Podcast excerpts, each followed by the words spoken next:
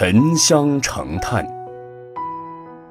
从前有一个官家子弟学做生意，他到处去采取沉香，收集了好几年，终于得到了一车沉香。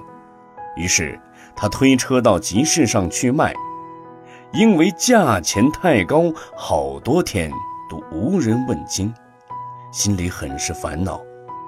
看见市场上卖木炭的生意很好，于是他心里想：如果把沉香烧成木炭，就可以很快的卖出去了。他回到家里，把沉香烧成了木炭，果然第二天一到集市就全部卖掉了。可是，一数钱，傻了眼。连本钱都远远不够呢。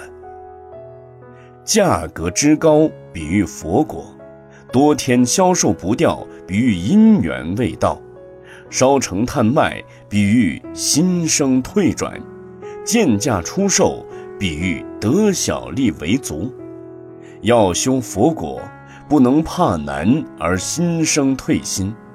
如果听信外道邪说，见异思迁，或者退求人天福报，就会失去成佛的因缘，犹如沉香烧成炭麦一样，是非常可惜的。